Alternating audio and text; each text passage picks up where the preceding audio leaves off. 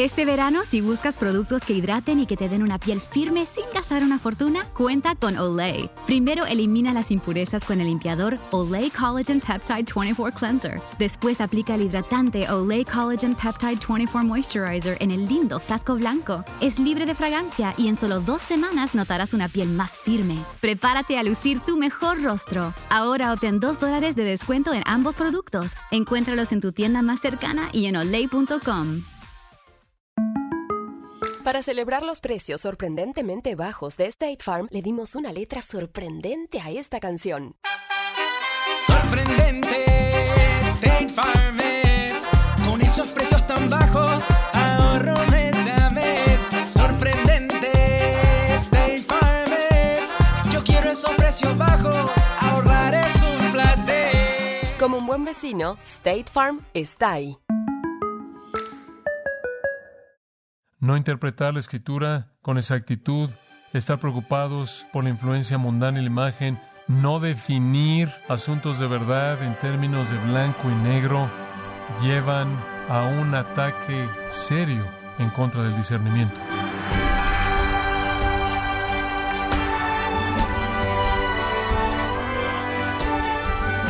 Le saluda su anfitrión Miguel Contreras dándole la bienvenida a esta edición de Gracia a vosotros con el pastor John MacArthur, hablando de la necesidad de hacer uso de discernimiento, el pastor galés Martin Law Jones dijo, cuando eliminas las polémicas de la iglesia, la gente muere. ¿A qué se refiere el predicador cristiano Law Jones? En el programa de hoy, John MacArthur contesta esta pregunta conforme trata el tema del error, y no ser antitético, y fallar gravemente a no ponerse a la mala doctrina. Nos encontramos en la serie Un ruego por discernimiento, aquí en gracia a vosotros. Estamos hablando del asunto del discernimiento basándolo en un texto de Primera de Tesalonicenses. Si quieren regresar a Primera de Tesalonicenses, capítulo 5 por un minuto, quiero ver tan solo el cimiento para nuestros pensamientos en el versículo 20 de Primera de Tesalonicenses 5 no menospreciéis las profetías, no menosprecien los mensajes, realmente la predicación.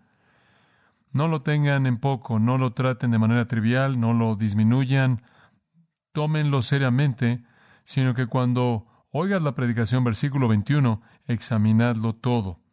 Pruébalo. Obviamente la prueba de la Escritura. Retened lo bueno, aquello que es inherentemente bueno y verdadero, absteneos de toda especie de mal. Eso es esencialmente lo que es el discernimiento, es oír y examinar, como los vereanos nobles que escudriñaron las escrituras para ver si estas cosas eran así. Es absolutamente crítico que tratemos con la escritura con precisión. Odio decirlo, pero en el mundo contemporáneo evangélico, en la actualidad, no se le da la prioridad eh, a la precisión en absoluto. Todo el mundo, en cierta manera, tiene el derecho de decir lo que piensa acerca de la escritura y en la teología, y los amateurs, en cierta manera, están a cargo de los evangélicos en la actualidad, personas que no tienen la preparación ni tienen la diligencia que es demandada para interpretar la escritura con precisión. Me acuerdo de un libro que leí hace varios años atrás. Fue un libro de matemáticas escrito por un profesor de nombre Alejandro Calandra, quien enseña matemática, matemática avanzada en la Universidad Estatal de Washington, y en este libro normalmente no leo libros de matemáticas, de hecho nunca los leo, pero solo resulta que me lo encontré y me pareció una historia muy interesante. Pero bueno, él estaba aplicando un examen a uno de sus alumnos en una de sus clases de matemáticas avanzadas y el examen solo tenía una pregunta. La pregunta fue, determina la altura de un edificio con el uso de un barómetro. ¿Cómo haces eso? Fue la pregunta. Y los alumnos solo tenían que responder esa pregunta y un alumno entregó su respuesta y decía esto, ve a la parte de arriba del edificio, amarra el barómetro a una cuerda larga, baja el barómetro hasta el suelo, mide la longitud de la cuerda y tiene la altura del edificio con el uso de un barómetro. Bueno, el profesor estuvo de acuerdo con que podías usar la altura del edificio con el uso del barómetro de esa manera, pero eso no demostraba un conocimiento apropiado en el tema para que recibiera una calificación correcta. Entonces dijo, lo siento, te voy a tener que reprobar, a menos de que quieras otra oportunidad. Te voy a dar una oportunidad más para responder a la pregunta. Él dijo, ciertamente me gustaría otra oportunidad. Hay muchas respuestas a esa pregunta. Entonces el profesor le dijo, tienes diez minutos. Nueve minutos pasaron, él no había escrito nada. Él finalmente terminó con su respuesta.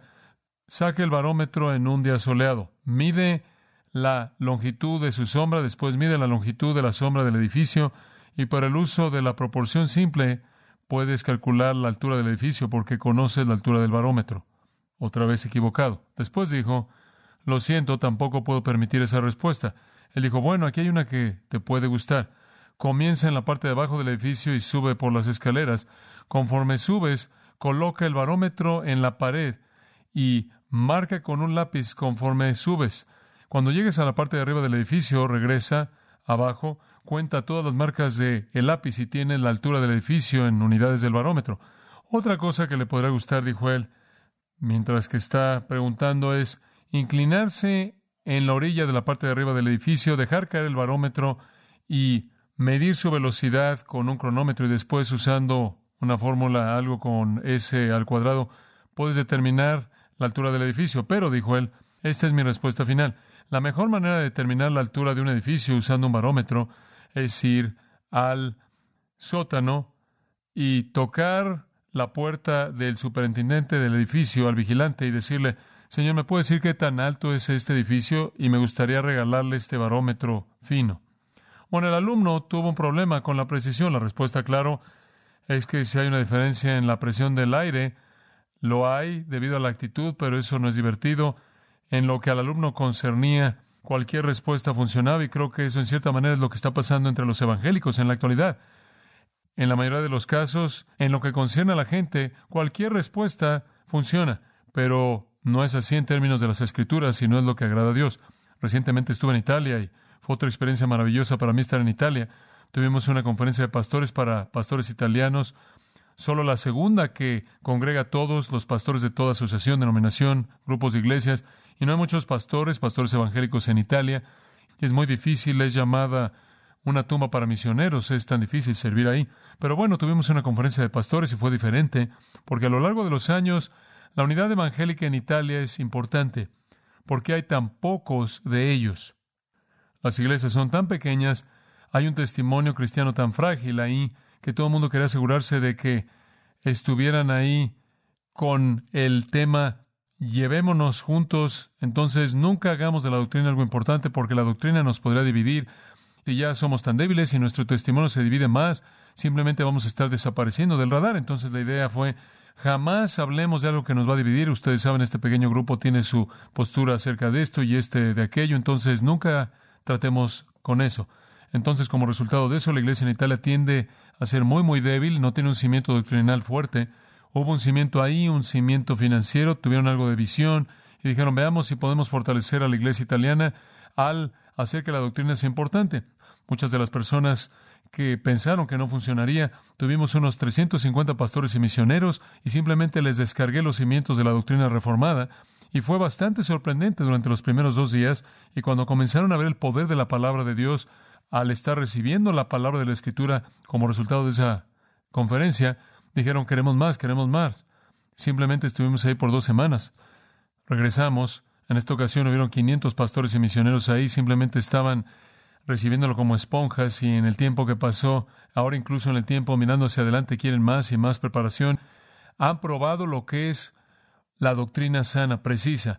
Les parece que es mucho mejor que la unidad frágil que existe cuando todo es mantenido a nivel superficial. El discernimiento es crítico en la vida de la iglesia. Conocer la doctrina sana es esencial en la vida de la iglesia. La doctrina sana, Pablo le dijo a Timoteo, debe ser predicada, debe ser protegida, debe ser guardada como un tesoro y transmitida a la siguiente generación. Ahora dijimos la última vez que hay una falta de discernimiento en el mundo evangélico. Les di la primera razón, ¿se acuerdan cuál fue? Falta de claridad doctrinal y convicción. Falta de claridad doctrinal y convicción. Eso es bastante obvio. Simplemente no tenemos eso. Me acuerdo que estuve en un programa con una mujer, fue un programa cristiano en una estación bastante importante y estábamos hablando y era obvio que ella era la anfitriona de este programa. La gente llamaba con sus preguntas acerca de la vida espiritual y era más como consejería cristiana que preguntas bíblicas, pero bueno, ella era la que respondía. Ella me dijo, en medio de esta plática, fuera del aire, ella dijo, hay una palabra que muchas personas usan, es la palabra santificación. ¿Qué significa eso? ¿Qué significa eso? Entonces le expliqué un poco acerca de eso y después de otra media hora salimos del aire para un comercial y le dije, le dije, ¿cómo te convertiste en cristiana? Tratando de entender si lo era. Pero le dije, ¿cómo te convertiste en cristiana? Y ella dijo, oh, me fue muy bien un día. Conseguí el teléfono, el número telefónico de Jesús y hemos estado conectados desde ese entonces. Eso es lo que dijo. Y me imagino que yo tenía una cara de sorpresa, estaba tan sorprendido y ella se veía un poco sorprendida y yo le dije, ¿qué quiere decir eso? ¿Qué quieres decir con que conseguiste el número telefónico de Jesús y has estado conectado desde ese entonces? Ella dijo, ¿qué quieres decir con que qué quiero decir? Hasta ahí podía llegar ella. Ella dijo, si alguien te preguntara por qué fuiste cristiano, ¿qué dirías? Yo le dije, me da gusto que preguntaste, entonces le expliqué el Evangelio. Al final de eso ella me dijo, oh, por favor, no tienes que pasar por todo eso para convertirte en cristiano. Esta es la dama que da respuestas, la dama cristiana en la radio. Tenemos un problema serio cuando no conocemos doctrina sana, cuando la doctrina sana es ofensiva.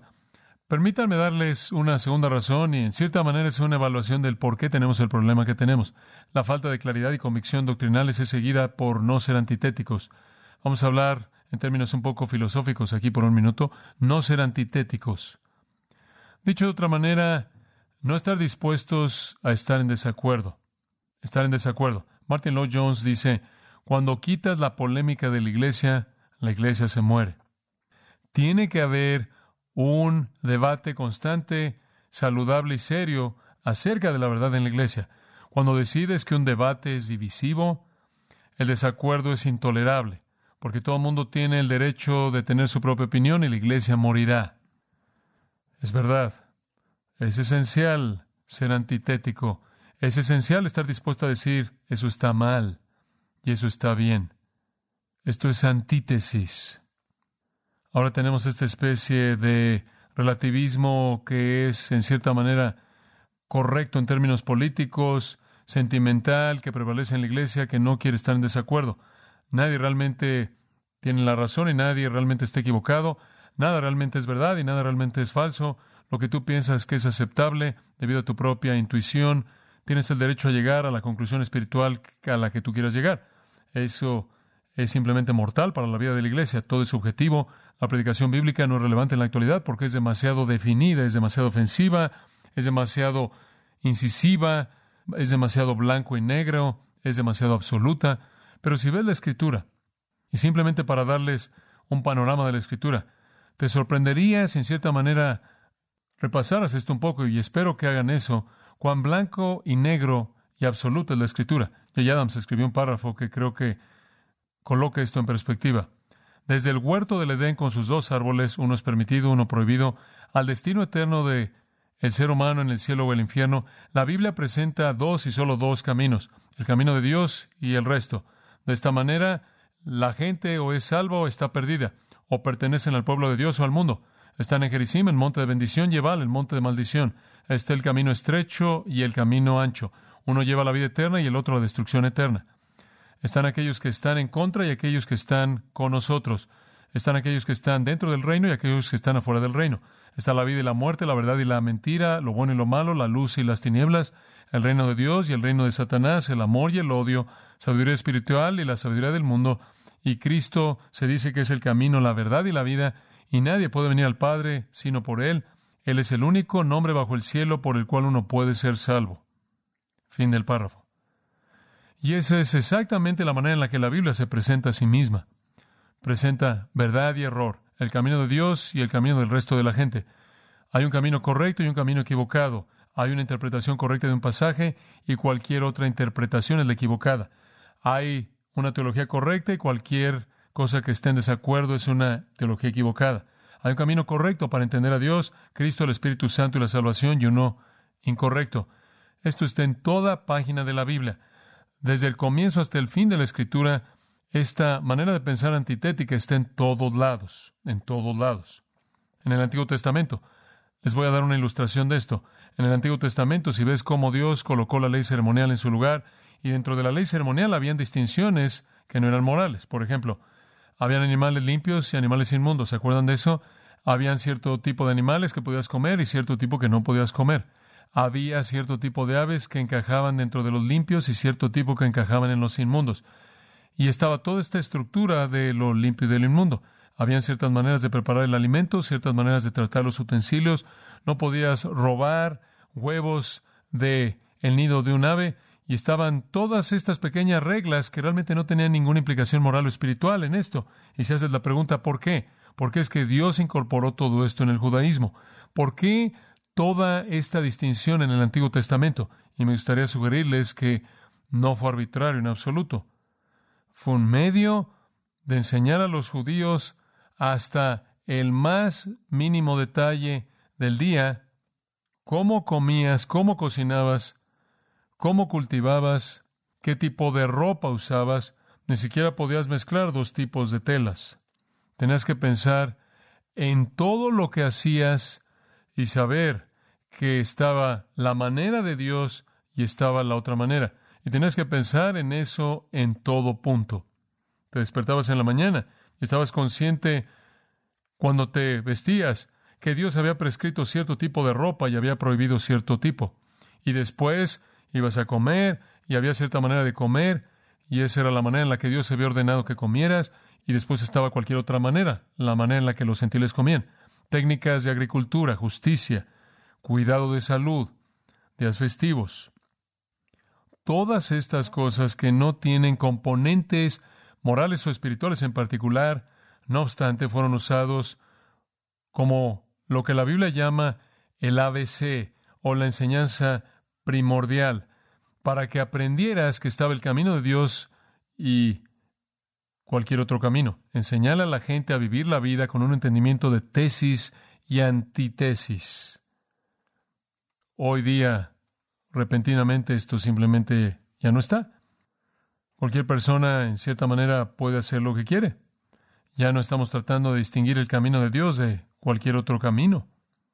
Me acuerdo en una ocasión se me preguntó si podía estar a cargo de una escuela cristiana y de otra universidad cristiana y la gente que estaba hablando conmigo me dijo, ¿sabes una cosa?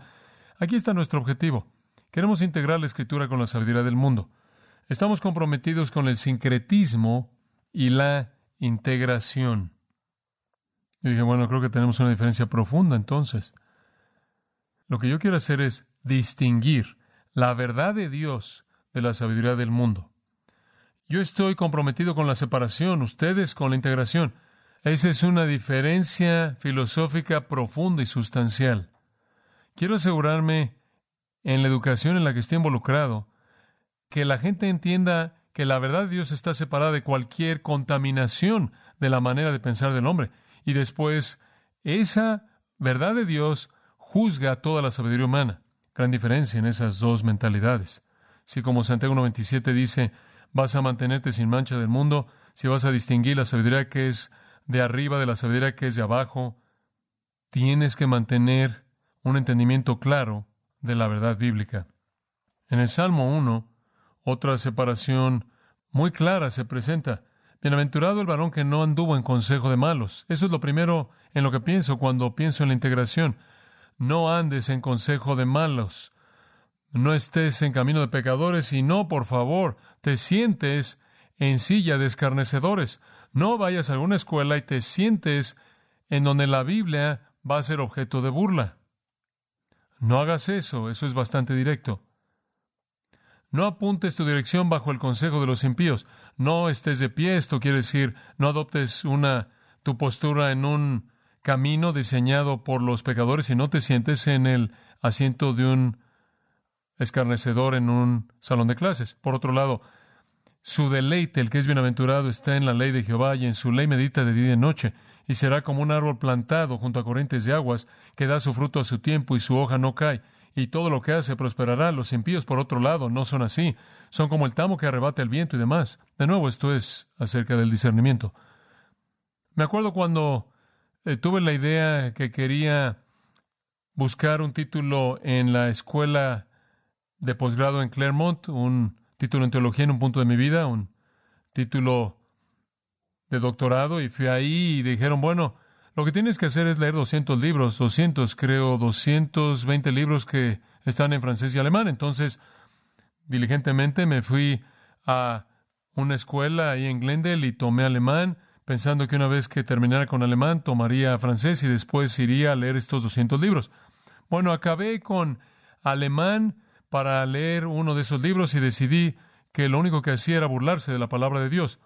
Toda esa teoría de crítica alta alemana simplemente se burlaba y deshonraba y blasfemaba la palabra de Dios y a Dios mismo. Y dije, realmente no veo ningún beneficio en pasar por 200 más de estos.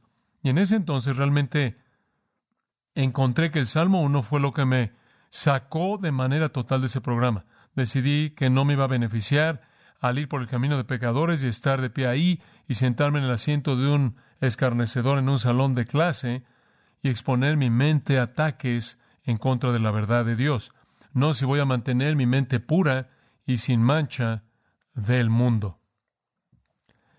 En Tito capítulo 1 versículo 9, Pablo habla de retener la palabra fiel que es según la doctrina, sostener de manera fuerte la palabra fiel, es la palabra de Dios, entendiendo lo que enseña, para que puedas, y aquí hay una idea muy importante, para que pueda exhortar en doctrina sana, escuche esto, y refutar a aquellos que contradicen. Es esencial para el ministerio que exhortes.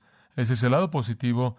Exhortes a la gente en la doctrina sana. También es crítico que refutes a aquellos que contradicen la doctrina sana.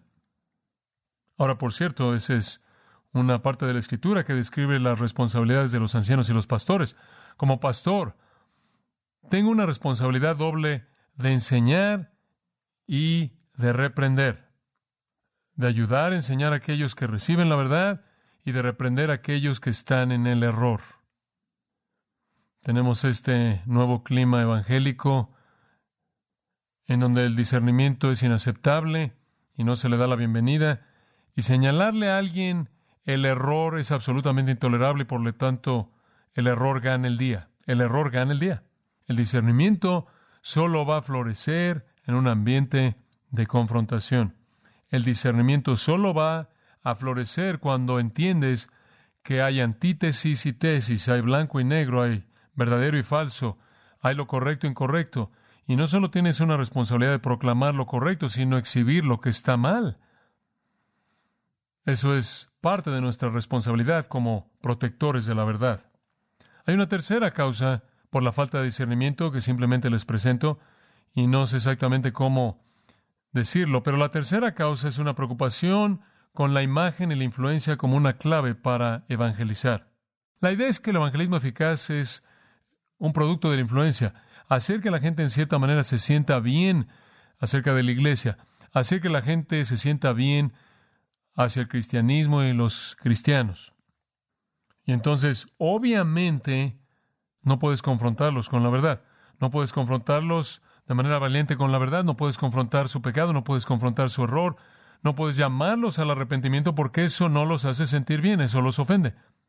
Entonces la idea es, quitemos todas las ofensas, cualquier cosa que pensamos que es una influencia negativa, y vamos a redefinir la iglesia, reinventar la iglesia, despojarla de cualquier cosa que alguien pueda pensar que en cierta manera es ofensivo o escuchen esto, incluso diferente. Los himnos son diferentes. El mundo no se identifica con eso. Los sermones, el mundo no se identifica con esos. Esa es la razón por la que Jorge Barna dice, la única esperanza para la iglesia en el futuro es deshacerse de los predicadores. Porque la gente no se identifica con la predicación, la gente no se identifica con los himnos antiguos, no se identifican con la música de la iglesia, no se identifica con oraciones pastorales, no se identifican con la mesa del Señor y la comunión, no se identifican con el bautismo. Eso es algo con lo que no están familiarizados, eso en cierta manera no es amigable al usuario, entonces simplemente quita todo eso, aunque eso es lo que el Nuevo Testamento define como la vida de la iglesia. Y la ilusión es que de alguna manera vamos a poder influenciarlos y apuntarlos al cristianismo al quitar todo lo que les es ofensivo, reinventando la iglesia para que la iglesia simplemente sea otra forma de entretenimiento, con psicología en cierta manera metida ahí para elevar su autoestima entonces, en cierta manera, de manera sutil, metemos un tipo de evangelio minimalista. Esto es un mito. La idea de que alguien se salva por la influencia de alguien más realmente es falsa. La única razón por la que la gente se salva es porque oyen y creen en el Evangelio. No estoy diciendo que no deberías vivir una vida que demuestra el poder de Cristo. Debes hacerlo. No estoy diciendo que la gente no ve tu vida y glorifica a tu Padre que está en los cielos, porque la Biblia dice que así es. La influencia real está en la influencia de una vida piadosa, pero eso no es suficiente hasta que oyen la verdad. No es el estilo de nuestra música que hace que la gente se convierta, no es debido al nivel de entretenimiento que disfrutan que hace que se conviertan tarde o temprano. Tienes que llegar al punto de confrontarlos con el mensaje y mi juicio es que es mejor antes que después. Entonces, ¿qué estamos esperando? Simplemente hagamos que oigan el mensaje, así es como van a ser salvos. Saca la predicación del pecado, saca la predicación del infierno, saca el arrepentimiento, saca la cruz, y entonces la gente se va a sentir cómoda. Esa es la nueva tendencia. Diseña una imagen de amor, de preocupación, de ser amable, y si todo el mundo es amable, les vamos a caer bien, y quizás Jesús les caiga bien. De manera trágica ese no es el caso. Eventualmente vas a tener que llegar a la ofensa. Más vale que comiences ahí, porque hasta que sean ofendidos por su propio pecado y su violación de la santidad de Dios, no van a venir en penitencia al Salvador.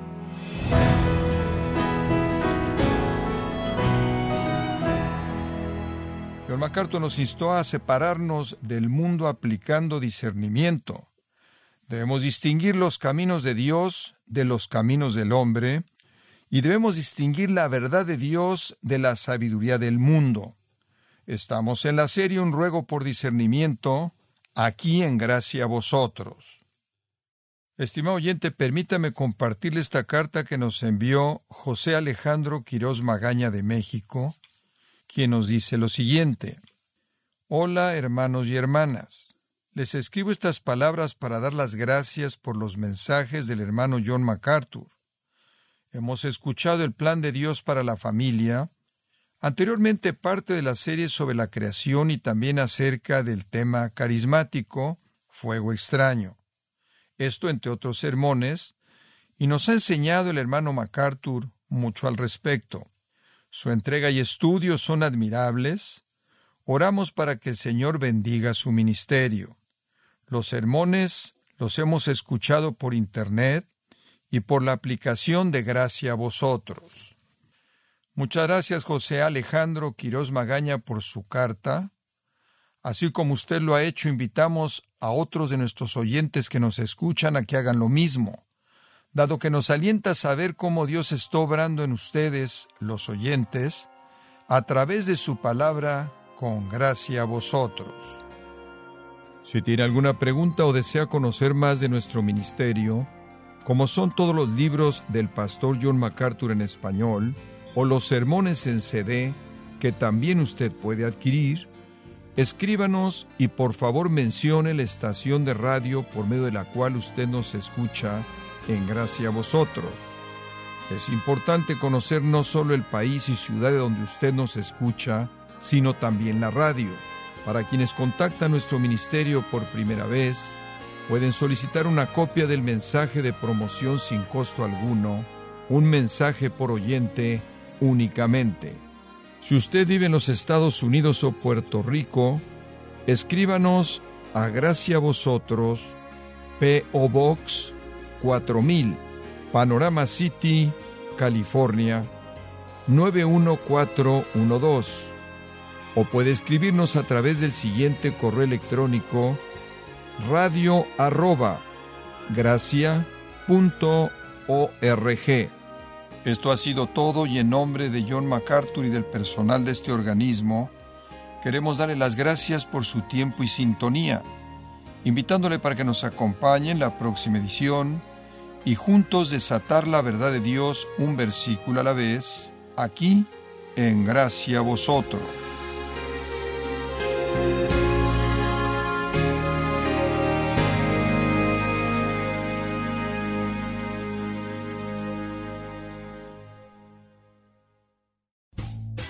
Rumkey is hiring CDL drivers age 19 and up, and drivers are paid based on experience. Rumkey CDL drivers earn $1,000 to $1,300 per week, and more than $10,000 in bonuses possible in their first year.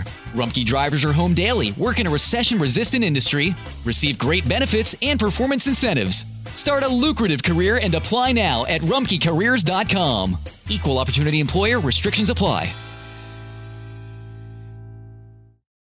Beautiful. I'm Amy Errett, founder of Madison Reed, a hair color company I named after my daughter. Experience gorgeous, lasting, high quality hair color made with ingredients you could feel good about, with consistent results every time. It's easy to find your perfect shade. Book a complimentary video hair color consultation with a licensed colorist on madison reed.com and get 10% off plus free shipping on your first color kit. Use code RADIO10. That's code RADIO10